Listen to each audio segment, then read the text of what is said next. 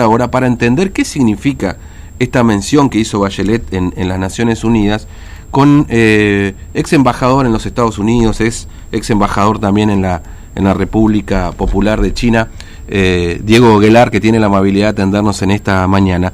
Guelar, buen día, ¿cómo le va? Gracias por, por esperarnos. Fernando lo saluda aquí de Formosa, ¿cómo está usted?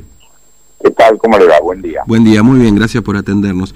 Bueno, eh, Guelar, usted que por supuesto tiene una larga trayectoria de recorrido este, como diplomático en distintos puntos de, del, mundo, eh, ¿qué significa esto que eh, mencionen a una provincia, la Argentina, particularmente a Formosa, eh, como lo hizo ayer Michelle Bachelet en, en el Consejo de las Naciones Unidas?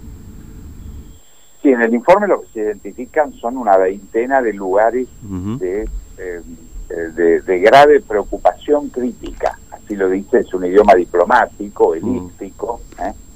que nos lleva a una denuncia formal de los países, de los lugares mencionados, pero los identifica muy específicamente como lugares de, de mayor vulnerabilidad y donde la preocupación de, señora Bachelet eh, se traduce en una identificación.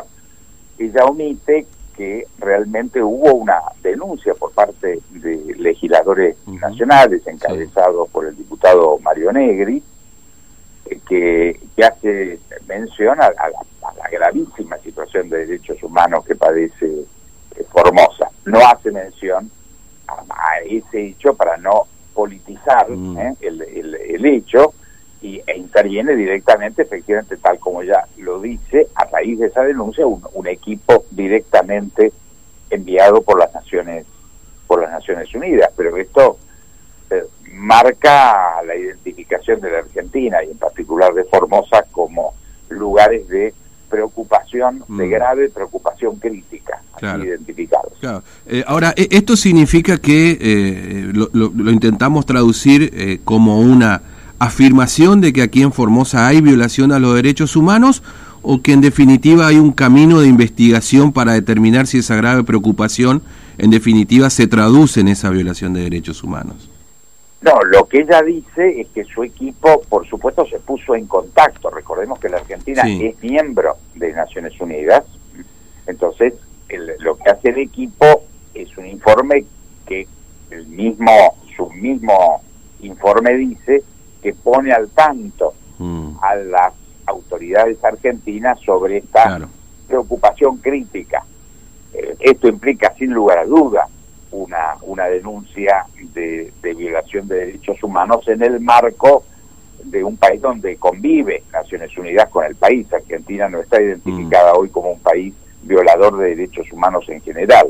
Entonces, eh, marca el, el, semáforo rojo frente mm. al, tema. Claro, es decir, eh, eh, como usted lo dice, yo no sé si hay una mención previa, pero la sola mención en, en ese discurso y, mezclado en el medio de países que pueden llegar a aparecer como, sí, ya violadores de derechos humanos señalados como tal, es, es, no sé si grave es la palabra, usted quizás tenga una mejor, pero es por lo menos preocupante y, la verdad que aquí en Formosa lo que hemos visto y lo que hemos pasado aquí en, la provincia, este, indudablemente pone un tema de discusión que para el gobierno tanto provincial como nacional había sido negado, es decir, que efectivamente aquí hubo una violación de derechos humanos o que se han vulnerado algunos derechos de ciudadanos en definitiva, ¿no? No, sin lugar a duda es un tema grave. Argentina no tenía este tipo de menciones desde la dictadura militar del 76-83. Mm.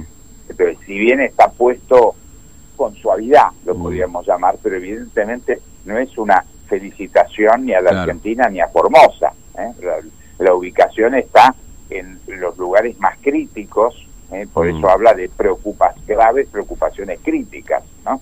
O sea, indudablemente no es un reconocimiento ni al gobierno argentino ni al gobierno de Formosa. Esto no implica que seguramente nuevos informes van a en el futuro acreditar o mejoras o, mm. mayores retrocesos. Claro. Sí, hay una mención particularmente que habla sobre cambios estructurales o problemas estructurales en, en relación a los pueblos originarios. Me parece que así ahí hay una afirmación que uno puede, en todo caso, decir, bueno, sí, acá hay un problema, evidentemente, no más allá del análisis que usted menciona que puede ocurrir con ya directamente lo ocurrido en la pandemia.